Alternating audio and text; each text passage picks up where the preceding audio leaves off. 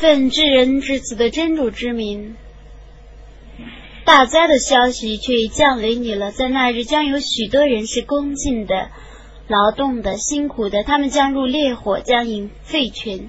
他们没有食物，但有经济，既不能肥人，又不能充饥。在那日，将有许多人是享福的，因为他们的劳绩而愉快的。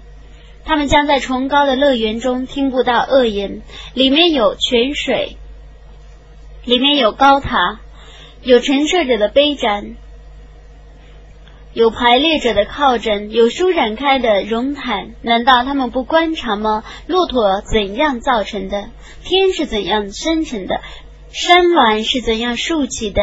大地是怎样展开的？你当教诲，你只是教诲他们的。你绝不是监察他们的，但谁转身离去，而且不信道，真主将以最大的惩罚惩治谁。他们必定只归于我，他们的集合必定由我负责。伟大的安拉，至实的语言。